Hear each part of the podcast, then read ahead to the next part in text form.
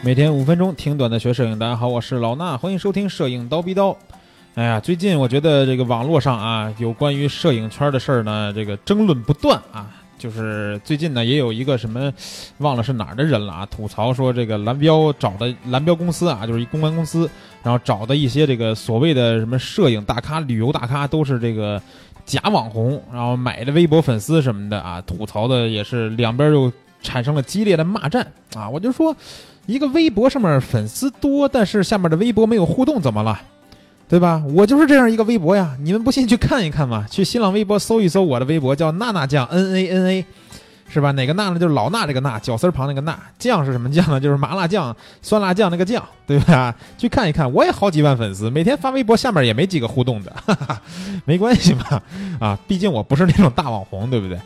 那我今天要说的事儿呢，不是蓝标这个事儿啊，而是这个有一个外行人。啊，有一个叫什么呀？叫经纬张颖的这么一个人，我看了看，他叫什么呀？他是经纬中国创始管理合伙人，啊，头衔还还比较横。然后呢，发了一番微微博，吐槽的是什么呀？吐槽的是侵权赔偿这件事儿。啊，我可以先说一下他这微博的内容啊。他说呀，视觉中国这家公司，啊，说从前年开始开发了一个系统，开始有组织的大范围搜索未授权疏忽使用他们图片的各种企业。什么意思呢？就是视觉中国开发了一个系统，去搜索这些盗图的企业，啊，就是盗图没有经过授权就随便用人家图的这个企业。然后呢，啊，他这个微博写的是漫天开价，要求巨额赔偿。通常一个小疏忽，一张照片也不接受删除，直接索取几十万人民币的天价赔偿，要挟企业签年度合同。从该该公司的收入角度看，据说是战果颇丰。侵权确实不应该，但这种漫天要价的商业模式更不应该。现在还变成了这家公司的核心商业模式，也是好笑了。我就不相信这样的勒索商业模式能够延续且维持。等着吧，总有一天三个点儿 啊！这是他微博的内容。哎呀，我看完这个微博，我真是气儿就不打一处来啊！我就觉得有点莫名其妙，是吧？他这个大概意思是什么呢？就是说，很多地方侵权了，是我们就盗图了。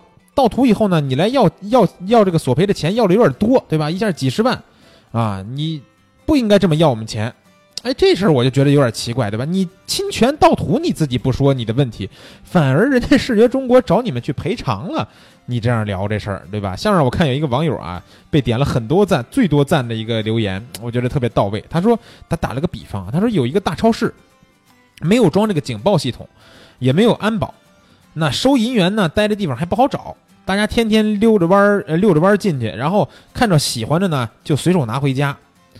有个这个老板呢，在别的地方挣了钱，然后呢，请了保安在超市里边抓这些不给钱的，抓到一个，一百倍索赔。有几个原来经常免费在这偷东西拿货的人呢，就急眼了，说啊，没给钱不就一时疏忽吗？罚这么狠，你们还要不要脸？哎，你看这个比喻是不是就很有意思？啊，当年呢，是因为版权的这个东西呢，我们监管不力，对吧？不是我们，啊，就是说咱们中国呀，监管不力。然后呢，现在反而说监管监管起来以后呢，抓这些盗版的版权的这些这个企业呀，包括个人呀什么的，啊，这个罚点钱，结果被罚还不乐意了，这事儿就很很恶心了，对吧？说实话啊，版权这个事儿在中国确实是近几年大家才注重起来的，对吧？盗图啊这些事儿也是近几年咱们才把它拿到这个。台面上来说的事儿啊，那这时候一个摄影师，或者咱都不说是光是图片啊，图片、音乐各种各样的东西设计的这些东西也有版权，对吧？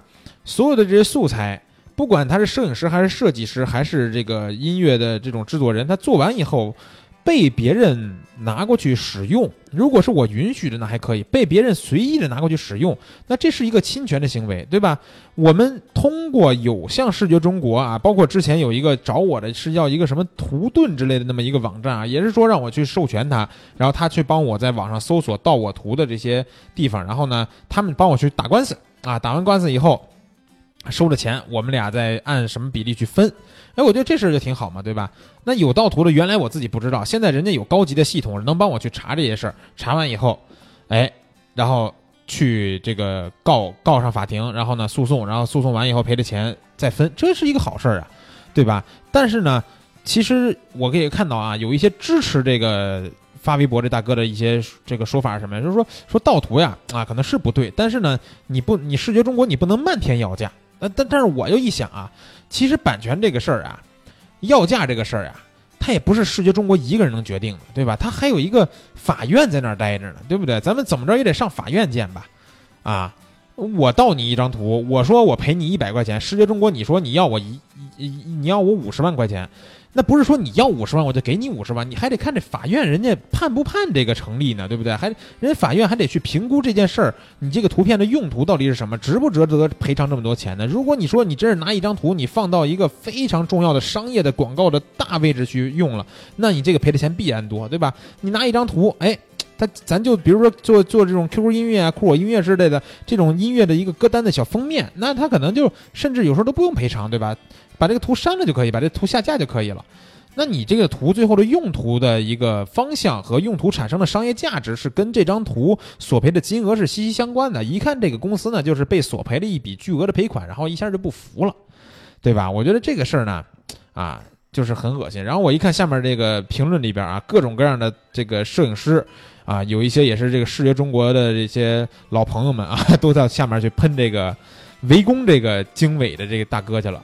然后围攻以后呢，这大哥把这个用户设置也给，就把评论也给关了，别人没法评论了。但是下面下面再去看看这里边的评论啊，其实还挺精彩的，啊，大家感兴趣的话也可以看看。但是我就最后再说一下吧，就是说我们这个版权问题啊，啊，视觉中国现在这种索赔呢，嗯，可以说是帮一些这个真正图片啊有版权，把这图片上传到视觉中国去销售的这些摄影师们是一个好事儿。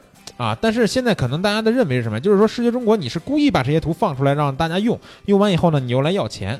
其实不是啊，其实所有的图片你在用的时候，一定都会发现上面有水印，对吧？不管下面是视觉中国、是泥土网、是各种各样的网站，它下面一定都会有一个标志。再加上咱们现在在百度图片，你去搜图片的时候，对吧？你比如说我搜我搜我搜白菜，我想用一张白菜的图，那你会发现上面有着写着这个。版权俩字儿，这种图你就千万别用，对吧？你如果真想用的话，你找一张没有版权的，对吧？这张图不知道上哪儿来的出处，这种这种可能就是无版权图片，对吧？或者是有一些无版权图库，那这些无版权图库就更安全了。大家都是把图片免费上传，让所有的人都可以在里边下载去用到各种用途当中。